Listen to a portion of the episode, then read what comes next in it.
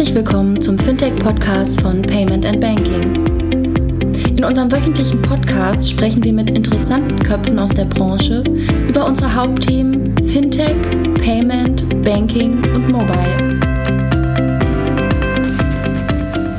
Hallihallo und willkommen zum Fintech Post Podcast 198, wenn ich mich nicht verzählt habe.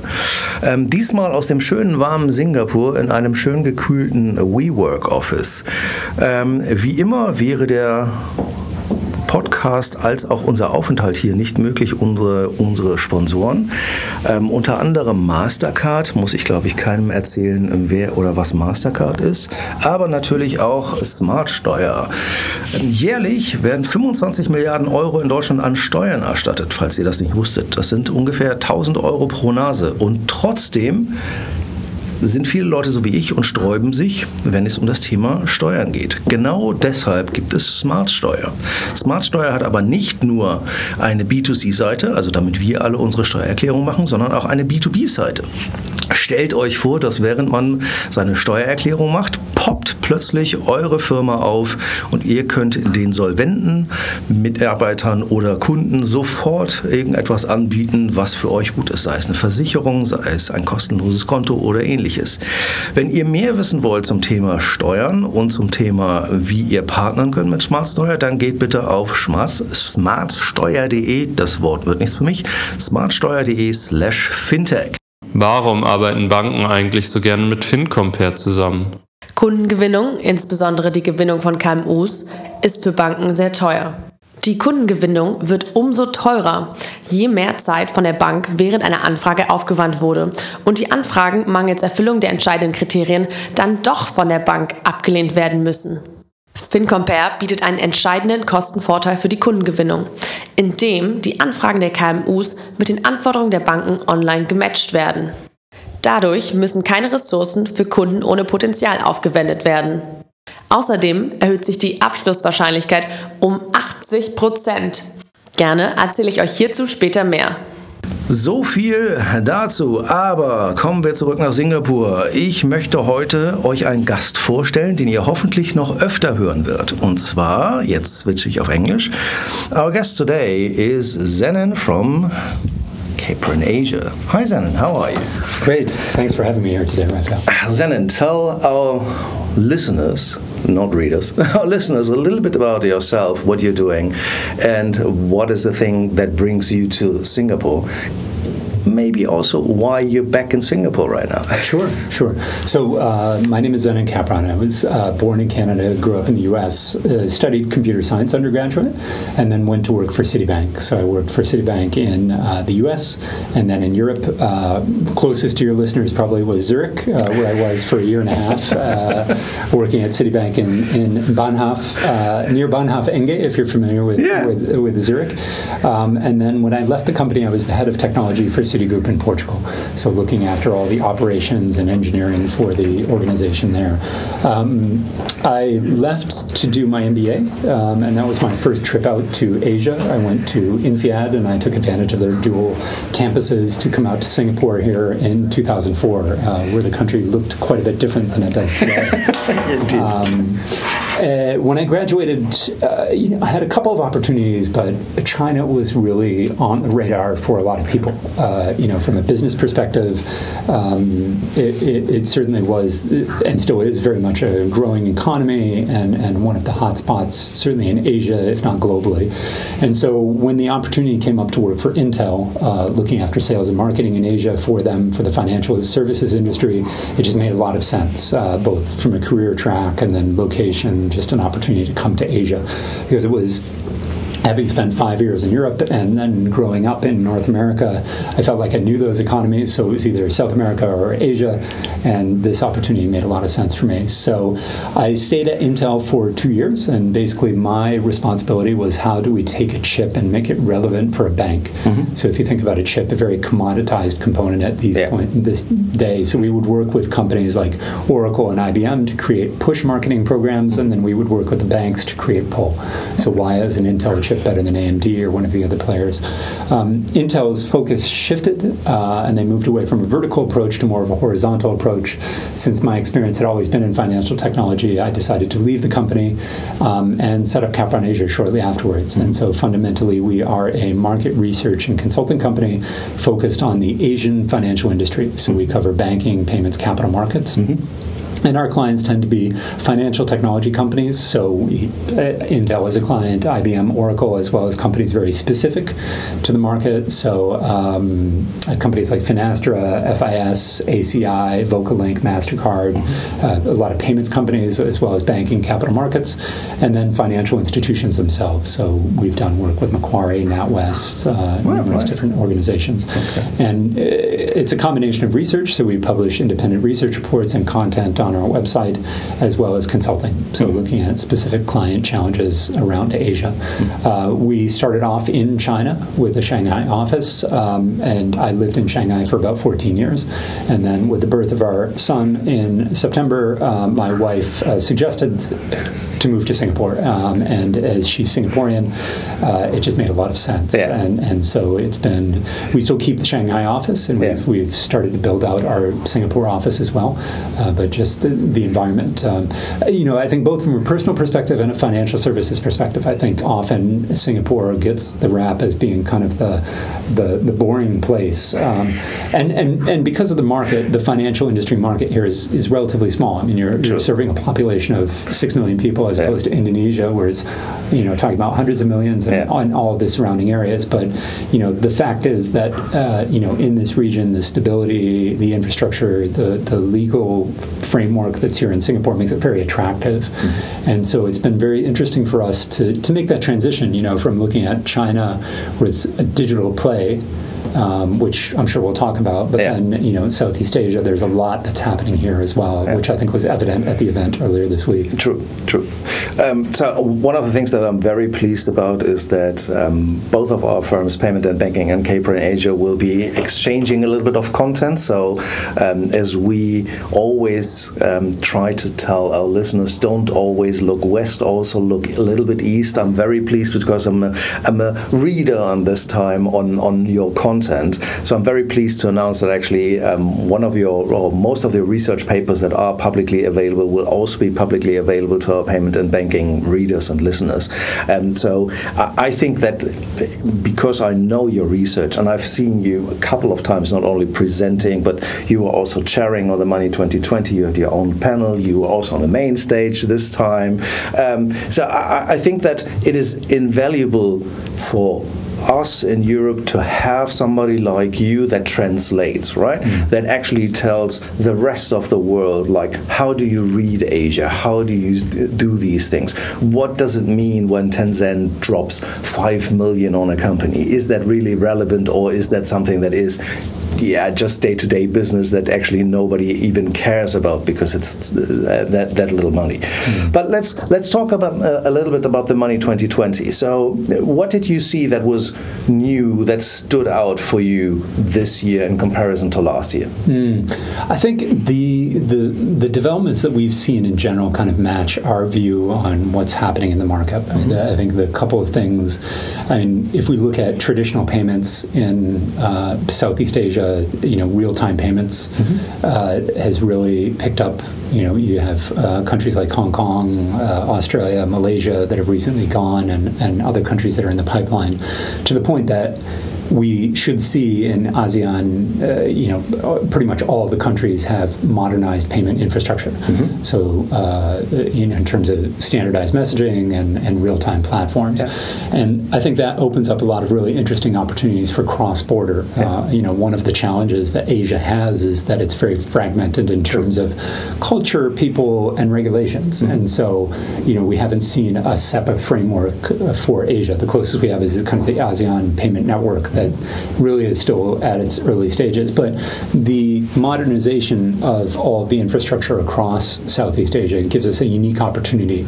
Um, and so I think we'll start to see more integration between these platforms. So, you know, we're already seeing you can go to the the just across the border into Malaysia, and you can use a QR code from uh, the PayNow system here in Singapore to pay for your goods in Malaysia. And so that cross-border QR code interoperability, I think, will be quite interesting.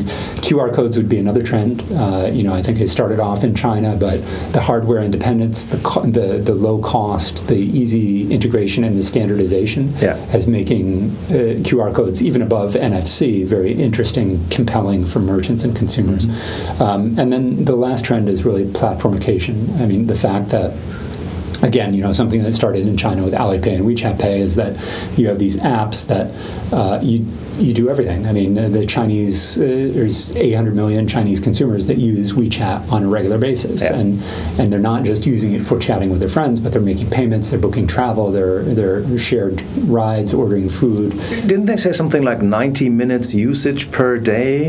I think that was one of the numbers that was thrown around on the conference.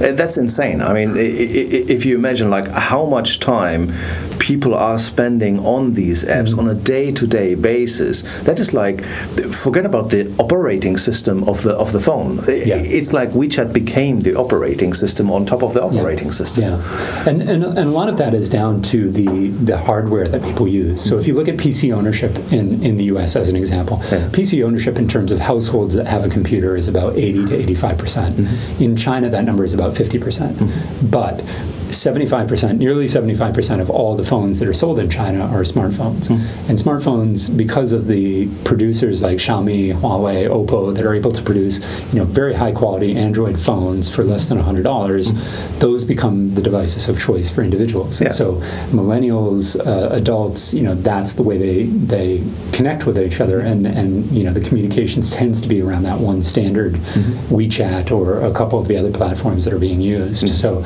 yeah, the stickiness of these applications, and I think that really drive, drove the development. I mean, if you look at Alipay, Alipay started with its roots in e- e-commerce, mm-hmm. and so it has built from that, and e-commerce really is the base.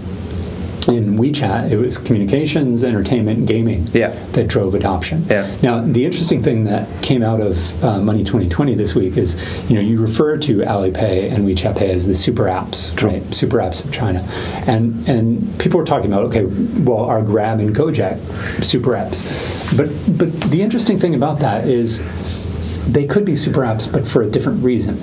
Yeah. Because if you think about the apps in China, it's the consumers that have them open all day. Mm-hmm. Uh, so WeChat, in particular, you have it open all day, and if you if you look at the average amount transacted, and WeChat tends to be a smaller amount because that that's you know you're going into the 7-Eleven, you're Yeah. going to the Starbucks, you're buying Yeah. a coffee. Yeah. Whereas Alipay, it tends to be more like you need to have a reason to go into the Alipay. But it's more the high ticket sales that you have, right? Yeah, yeah. Well, it's not everyday purchases. It's, Yeah. it's you need to have a reason to go into the app. It's not you're chatting with friends and oh, I have to pay for this. I'll just you know Mm-hmm. pay for it with that. With Grab and Gojek, kind of the two dominant platforms here in Southeast Asia, for the consumers, Grab you may use three times per day. And, and for your listeners that may not be familiar with Grab, Grab started off with kind of a, it's uh, a Uber, Uber, yeah, a mm-hmm. platform Yeah. that allows you to book shared rides and Yeah. now increasingly order food and deliveries and things like this. Mm-hmm. But for the merchants, which the merchants in this case would be the drivers, Yeah. they do have that app open all the time. Mm-hmm. So you know, in China we have the the it's a super app because all the consumers are using it. But in Southeast Asia, we may see these apps becoming super apps because it's the merchants that are using it all the Yeah. time. So you know, we saw earlier this week the announcement between Zhong'an, which is the digital insurance company, Mm-hmm. Yeah. and and Grab tying up, providing insurance to drivers. Yeah. And so that you know we could see. Of course, it doesn't have you know you don't have as many drivers as you do consumers in these markets, but for those drivers, this could very well be. You know, a financial platform and a super app. them. Plus, it could be life changing, right? So, w- w- what we see, even if you go back to the US, we have this um, how, how do you call it? The, the, the hourly rate worker, the new hourly rate worker, so to speak, that works for platforms like Uber, Lyft, or, or, or other things like delivering uh, stuff. And if you take a look at the Grab drivers, maybe not in Singapore, but in Indonesia, that's the first time that they have like a proper job and a quote unquote steady income. But that actually means that they become like the enablers for the whole family. And obviously, if they are on Grab, the other people will be going on Grab. I, the, one of the things that I found uh, very interesting, not from the Grab perspective, but the split second that I I think it was um, WeChat, when they landed in Malaysia, from day one, they had 20 million people enabling the app and working on that. And even though Malaysia is not traditionally Chinese, they were even capable to bring this red packet part over that and transform that. So that's super interesting that Grab, Gojek could maybe go the same path, but actually coming more from a you call them merchant, but in, yeah. in the end, it's like the worker perspective, right? Yeah. So it's somebody that actually works for these platforms, and now it becomes the super app for them, and maybe they make the leap and the jump to the B2C side. But that's a remains to be seen. Yeah, yeah. I think making that crossover is going to be a little bit more challenging because they don't really. There's again, you, are not using Grab all the time. It's a yeah. destination app. You yeah. know, you're using it when you want food, or if they can make it that compelling. We ha- we haven't seen we've seen a communications app move into finance, yeah. like with the WeChat example, yes. and, and potentially like what with Facebook is doing and, and with WhatsApp. Yeah. But we haven't seen the opposite. We haven't seen uh, uh, Alipay try to create a chat app, and and we do work well. well, we, we do work with Ant Financial, and whenever we communicate with them, we have to use their app. We don't we don't communicate with any of our other uh, contacts on that. Yeah. So they've tried to do that, but you know the, the question will be if they're if they're able to do that or not. Mm. Do you see that Grab and Gojek as the quote unquote, let's call them super apps for, for, for, a moment, even though they might be even slightly smaller? Do, do you see that they have a fighting chance in Southeast Asia because they are born out of Southeast Asia versus the Chinese titans going into Southeast Asia? Uh, this this is going to be one of the big questions for the next five years, and, and something that we talked about when we were on the stage with um, with a couple of these guys over the past week is, you know, China. The road to China. I like to say this: the road to China is littered by the corpses of technology companies that have failed.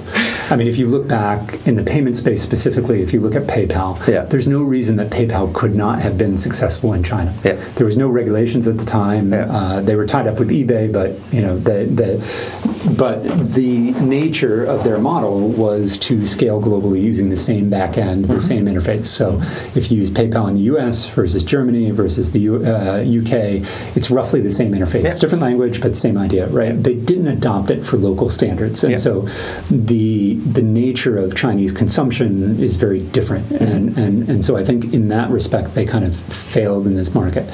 So the real question will be now, would the, the companies like the Ant Financials and Tencent and Are they, do they learn from that when they move into the other markets? Mm-hmm. Because mm-hmm. I think, uh, going back to part of your question there, the Grab and Gojek really do understand the markets here in Southeast Asia because that's where they're from. I mean, exactly. there's, there's Southeast Asia yeah. native native apps, yeah. and I think um, you know uh, there's there's a lot of. Uh, uh it's easy to dismiss what they do as PR in terms of the financial inclusion and goodness mm-hmm. of the app.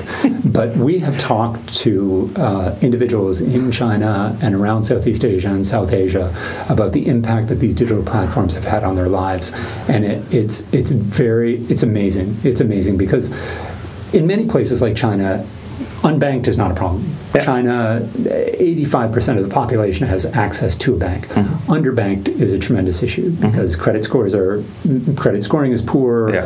Uh, you know, banks uh, historically interest rates have been fixed, mm-hmm. so they're more likely to lend to state-owned enterprises mm-hmm. than individuals. And you see the same thing across Asia. But these digital platforms, because of the data, I mean, the downside is the data that they collect, but the the flip side is the economic empowerment that they give individuals, mm-hmm. so that that driver in Jakarta who may not have had an opportunity to to make money is able to do that. And, it, and it's very easy to criticize some of the business models that they have and you know how much money the drivers are getting, but realistically the the governments and the banks are not able to service this industry True. in an effective way. True. And, and they've really created a, a phenomenal yeah. flow of economic empowerment and financial inclusion. I, I think that it, it comes across very genuinely. So one of the presentations that I liked the most, actually, from from the whole conference was the um, the OVO CEO, mm. which is actually a Western guy, but he was presenting very humbly and actually explaining like the OVO is Indonesia based, how they are making an impact, and I was I was smiling in my head because. Uh, you go to Silicon Valley and everybody is like saying the same thing. But you know that's actually just a lip service, right? Everybody wants to change the world. But here, with something very, very small, right? And he was giving the examples of stall owners that create something that they couldn't branch out, that they actually, the, the, the example that he was giving was, uh, I think, a stall owner that was selling food. And he literally couldn't afford to have a second kid because he couldn't afford the education. For that, he would need to actually branch out. For that, he would actually need to have credit. He would need to find somebody that lends money to him, which, as you just said, a traditional bank, he doesn't have a credit score, he doesn't have the background. So without that, yes, of course, he pretty much, quote unquote, sells your soul. If you ask a European privacy uh, person, he sells your soul to the platform. But that's the only way for him to afford a second kid. So, how easy is that decision for him? Yeah right? So it is, I, I think, something where, where, where, these platforms can make a change. Now, the question is do you need to have one platform that rules them all? I think that's where maybe the freaky part could start. Or do you need to have one national champion? That Indonesia is big enough, Malaysia is big enough, right? Philippines is big enough. Or, or does it have to be this one thing that actually rules everything? I think it's interesting to follow the funding in a lot of this as well, because if you look back, uh, you know, SoftBank uh, uh, in particular is very active in Southeast Asia with the ride with the ride services, and yeah. um, you know, people say that they engineered the the Grab takeover of Uber mm-hmm. in in the market, and so I think some of this may be driven by where the money is coming from. Yeah. Uh, because there's clearly SoftBank has a vision of creating a platform across all of these regions. Um, and and other companies as well. I mean, Ant Financial, that's already you know heavily funded, is is is looking at creating a, a global wallet yeah. that can be used anywhere for remittances and presumably e-commerce and everything else that they yeah. offer as well. So I think a lot of that could be driven by that you know, I, I don't know that the answer really matters either, uh, because if, if it certainly it matters for the shareholders and, yeah. and for the investors, but yeah. you know, if we if we believe that these companies are providing a public good, and at least so far, you know, they haven't reached the notoriousness of some of the U.S. technology platforms in terms of using the data.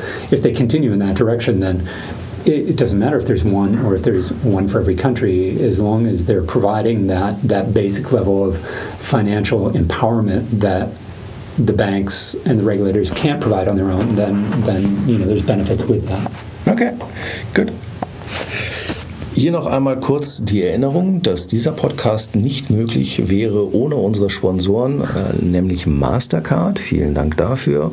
Und auch Smart Steuer. Wenn ihr mehr über Smart Steuer erfahren wollt, geht bitte auf smartsteuer.de slash fintech. Zenon, there was one thing that stood out for me. Last year, when that was the first edition in Singapore, Money 2020, everybody had the question, oh, are the Chinese coming to Southeast Asia or not. And of course, they were always saying the same thing, which is we will just follow the Chinese tourist, which is like, I think, one of the biggest scams and distractions that they are playing worldwide.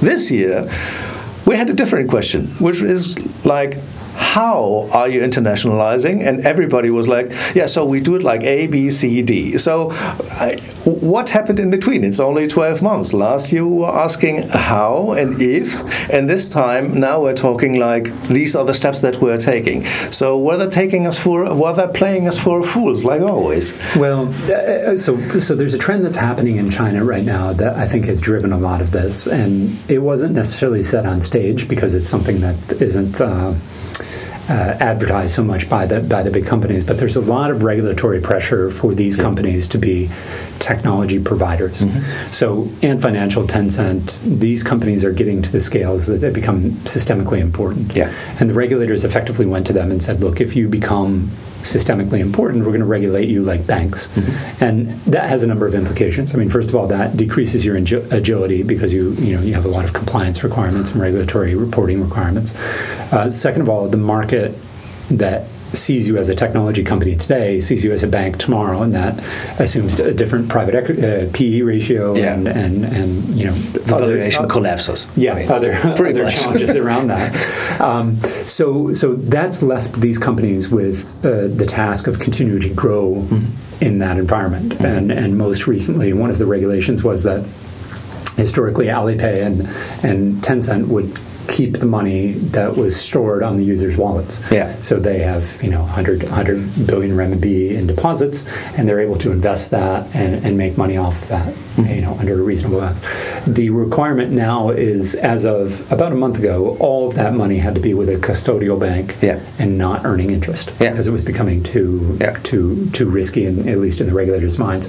So these companies have to, had to rely more on technology Mm-hmm. to drive their business going forward. And whilst you know China is a huge market, there is opportunities overseas as well. So I think you know in my mind, it's it's it's not so much the openness and the clarity of their overseas plans, but the shift in thinking. Mm-hmm. So if you look at the Zhong'an Grab partnership that was announced earlier this week, Zhong'an is a technology provider. They're not providing the underwriting, Yeah. they're not providing the insurance policies. Yeah. Um, it- they are just providing the technology on the back end. And we've seen that with Ant Financial and Tencent and Ping An and um, Zhong'an, as well as some of the peer-to-peer lending platforms. I mean, mm-hmm. some of them are providing technology services to overseas markets, mm-hmm.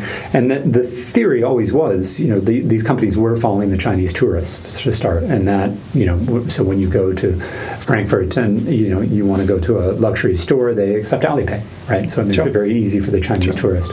I, I would normally say Paris, but you know, I, I don't know how big of a Well, to, destination to, of Chinese to, tourists. to be Frankfurt honest, it's, it's like Munich, Frankfurt. It's like Yeah. the, the normal cities, Yeah. and and you can see. I, I was I was laughing because right now we, we were running through through the um, shopping center around here, and you could see that. Obviously, Alipay was, Alipay was running some sort of promotion because within a second, from zero to nothing, like the whole store filled up with Chinese tourists, where you know, okay, and everybody has his phone and everybody has Alipay, and that's what they were running some sort of. There's a promotion if you go there, ten percent off or whatever. They really funnel the people into the retailers if they want to. Um, so that, that's something that that you can still do. Now, you, you said regulatory pressure. I mean, we saw a couple of things um, even from, from the outside, from Europe. We saw the crackdown on peer to peer lending, where um, they were forced to consolidate into. Let's say a more regulated market. Now we see a little bit of the crackdown into alternative lending, where they say, okay, no more funny business, no more six, ten percent interest rates, whatever. So, is this pressure just to is this the way of the regulator in China to innovate first, regulate later? And what's next after alternative lending? yep.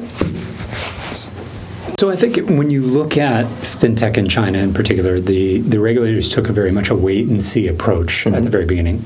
Um, as an example, uh, payments were first. The first uh, Alipay was the Yeah. first online payment provider, and they launched in 2004. Uh, licenses were issued in 2011, and then regulations only came out in about 2015, 2016 around mobile payments and digital payments in China. Yeah. Similarly, peer to peer lending launched in 2007, 2008, at least online, and was only regulated in 2016, 2017. Yeah. The regulators saw a lot of benefits in these platforms. So if you if you think back to the financial inclusion benefits that we talked about previously and some of the examples, uh, when you have the financial industry as it is in China, the lending tends to go towards the state-owned enterprises as opposed to the consumers and SMEs. So peer-to-peer platforms provide a valuable source of funding for uh, companies or individuals that may need it. And indeed, the peer-to-peer lending space in China is more driven by lending to uh, companies than individuals. Yeah. So in the U.S., it might be somebody paying down their credit card debt or Yeah. their uh, student loans, but in China, it tends to be companies that are looking for short-term capital Mm-hmm. to, to be able to access that. Uh, similarly, mobile payments, you know, provide all that financial inclusion, the security, transparency, economic empowerment that payments provide. So the government was quite happy to let these platforms grow because it provides a lot of benefits for the financial industry and for the economy as a whole.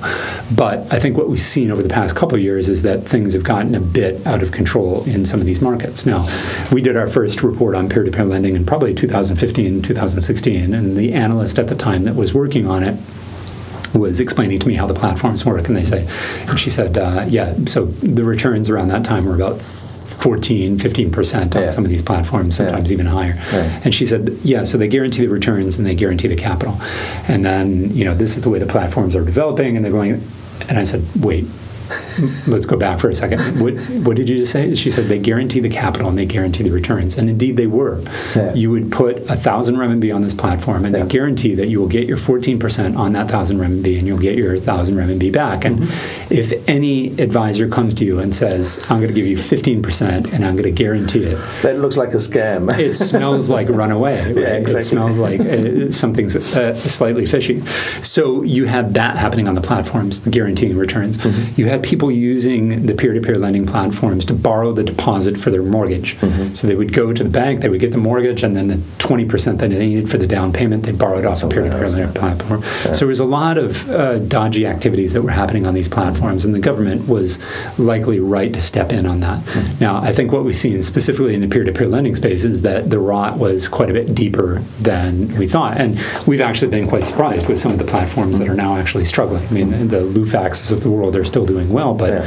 some of the you know reasonably well well-run champions have have struggled, Yeah. and and that's partially down to the regulators, but you know partially down to a market that was just growing too quickly. And and similar in mobile payments, I mean there is there there is a lot of risk in these platforms, mm-hmm. you know, storing all the money in one place. So certainly over the past couple of years, the government has cracked down a lot more on that mm-hmm. and, and sought to control these platforms. How do you see the whole personal investment wealth part? I mean, there's like from zero to nothing. Um, I I think it's uh, it's one of the Ant Financial parts that became now the largest mutual fund in the world. It just led J- J.P. Morgan and Fidelity in, in into the dust, um, and uh, especially with with the with the trend that we see in maybe the other end, which is the the OVO fund, where you can actually move T zero up to one rupee back and forth into the wealth. Th- There is no wealth establishment, so to speak. There's the family offices that's very fragmented, but you don't have like the UBSs or the Fidelities or the um, lack of other names, cities, Deutsche Bank or whatever. All of that thing you don't have, and wealth is defined slightly different here on a, a slightly different scale. Mm-hmm. So is that if we're if we're making the bridge a little bit more into into banking, how do you see that trend? Is that something that tomorrow will also be a crackdown on that wealth part and the investment part? Well, I, I'm not familiar with OVO on the back end and in terms of how that's structured, but just speaking about Yu'e Bao, which is the product that Ant Financial Yes. launched a number of years ago, um, fundamentally, Ant Financial and Alipay are a distribution channel for that financial product. So the financial product still sits within a traditional asset management company and it's regulated as a traditional asset management product in Asia, as, as you rightly mentioned, I mean, wealth management in China and Southeast Asia typically refers to mass wealth Yeah. management rather than you know private private wealth management. Um, it's very expensive, first of all, to service individuals uh, in the region. Uh, you know, the UBSs, the Citibanks are here, but they're not catering to the the guy who's you know driving for uh, Grab. They're catering towards the the wealthy elite that Yeah. live in the countries as well, just because it's very expensive to deal with the the Grab driver as opposed to you know. Uh, uh, um, uh, you know, manufacturing conglomerates, Scion uh, or so on. So, so these platforms have come to fill in the gap. And if you look at the initial product that Yu'e Bao launched, it was very simply an overnight lending product. Yeah. And so liquidity was very tight in the overnight market, the interbank lending market. Um, it was about 8% if you wanted to borrow money as a bank. Uh, so they were able to offer this Yu'e Bao product that invested in that market and provided 6 to 7% return to the individuals. Now, of course, that is a very attractive turn for uh, what is effectively instant liquidity. Yeah. So you could deposit your money today at as little as one renminbi or one rupiah and, and take it out tomorrow. Uh, you know, start earning interest tomorrow and, Yeah. and, and have it back into your account within an hour of requesting it. And that, if you look at traditional mass wealth management, in China and many of these places, you'd have very high minimums. So, mm-hmm. you know, it may be a minimum of a thousand US dollars equivalent yeah. to invest, and then your money might be tied up for at least a month, if mm-hmm. not much more. Mm-hmm. And then actually getting it, you'd have to sit down with a salesperson in the bank and, and go through all these forms and everything else. And yeah. UFL was brilliant because you could you just be on the metro going home and you register and, and originally it was open to foreigners and I, I used it myself and it was very satisfying. I mean, you just put 100 renminbi, you know, $15 into the wealth management and you come back tomorrow and you see I made 0.32 renminbi mm-hmm. or 0.34 renminbi or mm-hmm. 0.36 renminbi and you can see your wealth accumulate. Yeah. It's very satisfying as a, as, you know. Also very appealing to the Chinese, like the yeah. gambling idea of the longer I can do that, the more I earn. So they, they, sure. they play and cater very good to, to the culture, right? Well, you know, even even I would I would argue even for a German or or you know somebody. Don't do that in Germany. yeah, yeah, yeah. it would be it would be a scam from the get go if you do everything with returns or overnight, or if it is too easy, then it can't be good.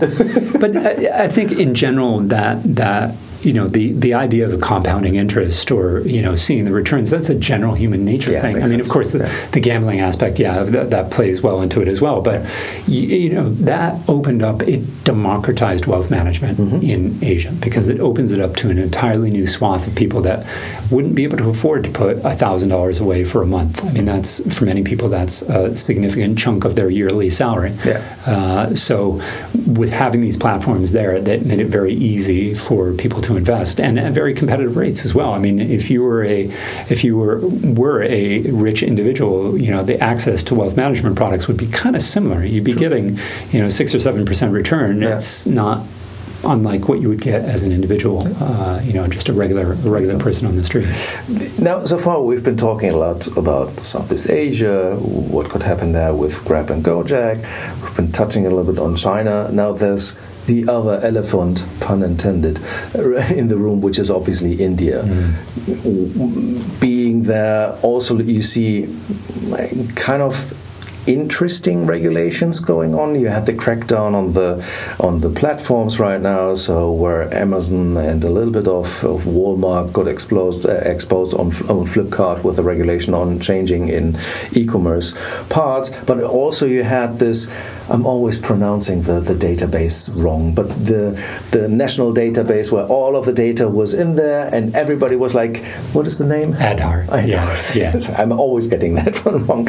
But you had India being, from a KYC perspective, being somewhere in the Stone Age. Now you could use the database. Everybody was like, oh my God, we're now in the future. And now they close the database for using it for KYC. Now we're back into the Stone Age. Um, so, what's going on with India? You do the research, you see the, the, the, the, the subcontinent, what it is. So, um, what do you see going on there? I mean, this is getting a little bit outside of the scope of the topic of this podcast, but yeah. you know, if we look at the macro issues, I mean, India is a democracy, and and that has pluses and minuses. And one of the one of the minuses is often there's there's challenges around you know going in one direction and sticking with it. China, being being you know kind of a socialism with capitalistic characteristics, mm-hmm. is able to drive in a particular direction and and, and keep that momentum going. Mm-hmm. And so I think, you know, when you look at India over the past couple of years, I mean, the, not only Aadhaar but the demonetization that they had, that caused quite a bit of um, disruption in, in everyday lives for many people. I mean, it had admirable goals at the end of the day, but the the way it was implemented was kind of challenging. And I, I, so I think there's India is is so diverse and so dynamic in many of these ways that there's a lot of other issues that come into play that I think are are hindering what's what's happening there. Mm-hmm. Now, that being said, I mean, India India struggles with uh, unbanked mm-hmm. population, a huge unbanked population, as, as does most of Southeast Asia. So there are tremendous opportunities there, mm-hmm. and there is there's fintech that, that is there. But certainly, when you when you push back and you move away from things like Aadhaar, that again, it makes a lot of sense having a national ID, especially for a country that large, and, yeah. and China's managed to do that reasonably well. I mean, there's there's some people that are a little bit excluded from the system, but in, in general, you know, most people have the national ID, and yeah. that that helps. Um, it, has been challenging, I mm-hmm. think, and and that could I think that's one of the reasons that India has struggled to really be cohesive around fintech in general in certain areas. I, you know, I think it's certainly there's been tremendous growth there, but it could have been more had some of this been planned out potentially a little bit better. So, do you, do you see something like an Ant Financial or like a um, like a Gojek or an Ovo popping out of India, or do you, do you think it will be it will be more diverse and maybe it will they, they eventually will get there, but maybe it will take longer and it will take more companies to actually create this one national or this two national champions on, on that path. I think we'll, we'll, we'll definitely see national champions. Mm-hmm. And, and when you say pop out, I think pop out domestically, certainly. Yeah. Uh, pop out internationally, that might take a little bit more time, I think, for those platforms to expand internationally. But if you look at companies like PayU or Yeah. Paytm, Yeah. I mean, Paytm took heavy uh, Alibaba investment, Mm-hmm. so that's been very helpful for them in terms of building out their offering and getting a little bit more into the e-commerce side of things. Mm-hmm. You, know, you have companies like Flipkart that are starting to provide financing Yeah. uh, for for well, they already for merchants, but now for individuals as well. Mm-hmm. So I think as they start to move into that, these larger companies don't. I mean, the KYC is important, uh, but you can accomplish that without Aadhaar as Mm-hmm. Well. Um, and if you Well, it was so much easier to do that with it. right? yeah, yeah. But for these large companies that already have scale, I, I think Aadhaar benefits the smaller companies Yeah. because then it's just plug and play KYC. But if you're a platform that already has millions of merchants and millions of consumers online, in your database, then you know you don't really need to do that. Yeah. Uh, and so I think that from that perspective, it'll be very um, I, I, I- for the bigger guys. I don't think it'll be as much of a hindrance, but I think certainly the the nature of India is so unique in terms of the multiple different you know the dialects and the cultures even within the country Yeah. that it will be a domestic national champion. I, I can't see um, certainly. I mean, when you look at the Alibaba investment, they invested in Paytm rather than trying to go natively Yeah. into the country. Yeah, makes sense. And and and you do that for a reason. Yeah. You know, Hong Kong. Okay, fine. Hong Kong is you know part of China, and it's uh, you know very similar culturally, so Yeah. it's very easy to make that transition. But then India is a step beyond. Yeah. Now, we can't talk about this re- region, obviously also coming from a European background, without the data play. We touched a little bit on it earlier that people like Grab, Gojek, and everybody else do pretty much something simple. You give me the data, I give you services. Um, obviously, there's this maybe a little bit over exaggerated um, point of view in Europe that in um, China you don't have privacy, you have face recognition everywhere, your WeChat knows everything about you.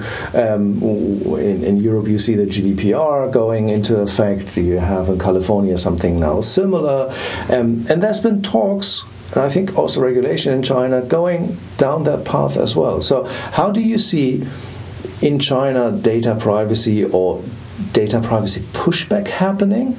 And then in the wider region in, in, in Southeast Asia, is, is that a topic of discussion? Is that something that, that you can feel, that you can see that people take more and more serious? Certainly, certainly. I think, um, and, and indeed, from what I've read, the the um, privacy laws that China are looking at is potentially even more stringent than GDPR and, and the use of some of the information, which is, is That would be surprising to everybody. how, how, how can you go beyond 100 percent? It goes all the way to 11. Um, yeah, I think there's you know we've we've done studies of millennials uh, and in China in particular, and clearly there is a a general acceptance that a certain amount of data is already available to the government and to the players that are there. And there's been kind of this tacit acceptance or conscious acceptance that giving up a bit of data for some benefits is is something that people are willing to do. I mean, we're sitting here and we've got a mobile phone on the table, and Yeah. that mobile phone, you know, the I don't know what the German Secret Service is, but you know, certainly on my phone, This is a Google phone, so yeah, we're pretty much yeah, done. yeah, the, the U.S. Secret Service. Uh, I mean, it, it, so I have a I have a Chinese mobile, and and you know, I, d- I don't know I don't know what's been put in there, but you know, certainly the the Singapore government can track me, and Sure. the U.S. government likely as well. Yeah. But we make those choices because of the convenience Yeah. that it offers, right? And and the same thing with Facebook. I mean, it's caveat emptor. You you when you go onto the platform, sure they were using our data in ways that we didn't know, Mm-hmm. but there's a huge terms and conditions that's sitting on there that. I didn't read, and I'm sure Nobody did. the yeah. so we, we've consciously given away for for access to better quality products and services, and so the studies that we've done in China around that have shown that Chinese consumers are no different, but there's the added wrinkle that they feel like they didn't necessarily have the privacy to begin with. They are starting to become more conscious about that, though. Mm-hmm. So when we when we were looking at this a couple of years ago, the Alipay terms and conditions said that they would share your data with partners, mm-hmm. and it didn't define who the partners with mm-hmm. were. It didn't define uh, what data could be shared. It was mm-hmm. just very vague.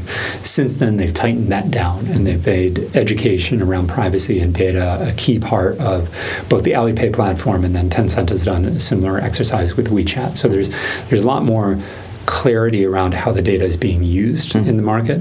Uh, the government uh, is very stringent around customer data as well in general. So if you're a bank, your core banking system and all of your customer data for Chinese nationals needs to be onshore Yeah. um, and, and can't cross over, and that's very, very strictly enforced um, to the for the banks, and and that you know across many different industries, that's increasingly being the case. Is there a lot of protection around that?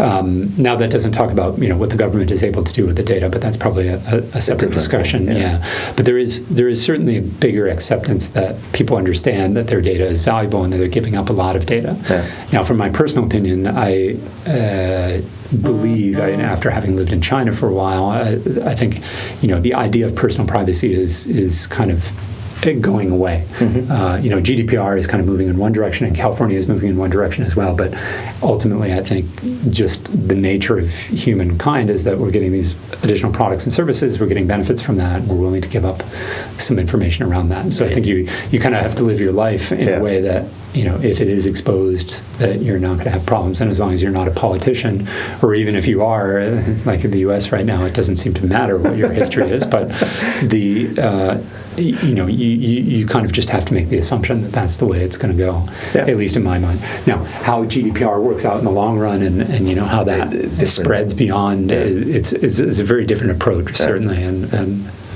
Um, the, the thing that I, um, I was just thinking about, some somebody on the conference asked a very, I would say, Eu- European question, uh, which was like, um, if you're not on WeChat, do you exist as a Chinese person? And, and then I, I, that's a that's an interesting thought experiment, as in if you wouldn't be capable of affording even the cheapest Android phone, if you wouldn't be capable of participating on the WeChat ecosystem and platform, how inconvenient would be life for a Chinese person? Yeah, so I, I think there's there's kind of two different sets of people that you would have to look at. I mean, there's the people in the big cities that are disenfranchised or financially excluded, and there's people in the in the countryside that Yeah. are financially excluded. And I think in the countryside, the the financial ecosystem around those individuals is tailored towards those individuals. So, you know, it's much more cash once you're outside of the city. Uh, when you're in the city, it's kind of a different story, and it becomes a little bit more, you know, it's the, the haves and the have-nots, and that, that reality is a little bit more black and white in, in the cities. Uh, even so much so that foreigners come, when they come to Shanghai, Yeah. become more financially excluded. Well, to, to be honest, when we were in Shanghai la- last year, we felt like completely out of the loop. I mean, Yeah. you want to order a cab, there's no way of ordering a cab. You can't pay for. You want to go into this Amazon Go store that is there, uh, pretty much next to every single hotel. You can't get in because you're not part of the system. Yeah. That is kind of mean. if you're a foreigner and you actually can't play, and you can't even pay to play because there's no way for you as a foreigner to, to, to go into this ecosystem. Now, the data sovereignty part, that is something that has been really discussed quite lengthy also on the conference on the Money 2020 here. Um, which is something that similar to I don't know a couple of years back every Southeast Asian country started to build their own national debit card scheme, right? So everybody started to do their own thing. Now everybody is, and it feels more like being afraid of the US Americans. Everybody wants to have the data sovereignty, so you have to have all of the data that is uh, grabbed inside of the country and belongs to the citizens of the country needs to stay within the country. Is that at the same time, it feels like very don't, don't get me wrong, but uh, nationalistic. Like, and I'm thinking about my country. But the one thing that you see is this region, the whole ASEAN region is so interesting. Isn't there something like a, a, push towards, you said before, there is no SEPA for ASEAN, but doesn't it make sense to do that in, in this region? I think there are some basic challenges that we need to get through 1st mm-hmm. I mean that that that vision is is very beautiful, and you know maybe in, in 50 or 100 years it'll uh, appear. But fundamentally, the the differences between the countries here are, are quite significant mm-hmm. um, in terms of culture, language, um, religion, uh, regulations, financial systems, you know, levels of development, yeah. all of these other things. And one of the reasons that Singapore managed to stay so competitive is because the surrounding countries aren't. Yeah. Um, you know, the, there's problems of crime and, mm-hmm. and corruption and things like this in many of the neighboring countries. So Singapore has managed to avoid some of that and, and becomes standing out yeah. in that regard. Yeah. So I think all of those things will be uh, challenges going forward. But you know, potentially as we see financial integration, so more like the, the ASEAN payments network, um, we could see that be a basis on top of which these other things to, to have a,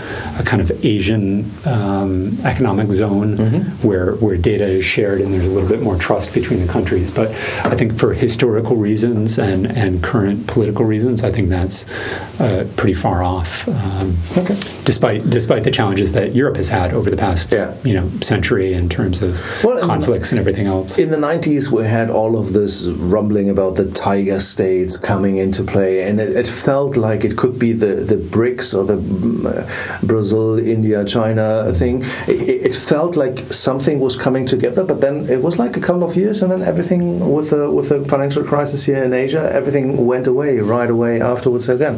Yeah. So, but it's an interesting point of view. Now we're coming to the to, to the end of the podcast, and of course, I still want to ask you one last thing in good old um, Steve Jobs, um, rest in peace, uh, mania. What are the things that we are not seeing? What is the one thing that you say for the next 12 months that is something that is not on the radar yet, but it will be already visible next year? I think it goes back to the way we started the podcast. I think it just in general, you know, for for Western bankers or uh, you know somebody in Europe who's who's never been out to Asia to see the level of development here, digital in general is changing the nature of the way that 3 billion people that make up this region conduct their financial lives. Mm-hmm. Um, and it's starting with payments. Mm-hmm. You know, payments are providing that basic level of infrastructure that on top of which all of these other products or services are being leveled. You bring data into that, and that brings the idea of situational finance. Mm-hmm. And this is something that we've been talking about for years. You know, the ability for a, we would think traditional financial institution to better serve their clients by understanding the products and services that this person needs, mm-hmm. the right product, the right person, the right time. Mm-hmm. That dream or that destiny is being fulfilled, but not by the financial institutions. That's it's being through these third parties, and yeah. I think that really is a consideration. You need to think about what as a as a financial institution, what your role is in that place. Uh, I was on a panel a year and a half ago with the CFO of Lufax, mm-hmm. and he made the comment: "There is no fintech. There's only China fintech." Mm-hmm. And what he was saying was that you know when we look at the disruption that was promised through fintech a number of years ago, we're not really seeing that. We're seeing that in certain areas yeah. like cross-border payments. You, yeah. know, you have companies like TransferWise that are being very successful, or or uh, you know robo advisors in certain markets are capturing a certain amount of market share in AUM, but realistically, the wholesale displacement of banks is not happening globally. Sure. But in Asia, it's a reality. This mm-hmm. disruption is a reality, and and it's with these new digital models where these organizations are able to completely disrupt the way that individuals and increasingly companies handle their financial lives. And so I think it was it's useful whether you're a bank in Germany or, or, you know it may sound far off, but for Chinese banks this is a reality. Mm-hmm. They've lost the game in retail payments. Now mm-hmm. they're playing to defend the rest of their business, mm-hmm. and how traditional financial institutions react to that and what their role is in the future is really critical. Okay, great. Zennon, I, I think we could go on rambling for the next uh, hour and a half, but um, we have to come to an end eventually. So thank you very much for being part of the podcast. And again, uh, just to make sure that everybody knows, so we will be hosting um, Zennon's content from, from his company on payment and banking coming next. Thank you very much. Thank you. Okay, das war der Podcast soweit aus dem schönen warmen Singapur. Wie immer nicht möglich ohne unsere Sponsoren. Vielen Dank an Mastercard und Smartsteuer. Wenn ihr mehr über Smartsteuer erfahren wollt, geht bitte auf smartsteuer.de/slash fintech. Viel Spaß euch noch! FinCompare versorgt Banken also mit bonitätsstarken Kunden zu geringen Kosten. Ja, FinCompare hat aber noch weitere Vorteile für Banken. Über unsere Plattform können Banken ganz einfach mit KMUs, Maklern und Beratern zusammenarbeiten. Die Banken können so den Kunden langfristig betreuen und haben immer einen perfekten Überblick über den Finanzierungsbedarf. Als Marktnetzwerk ermöglicht FinCompare so eine Win-Win-Win-Situation für Banken, KMUs und Berater. Sie sind neugierig geworden? Dann treten Sie gerne unter www.fincompare.com mit uns in Kontakt.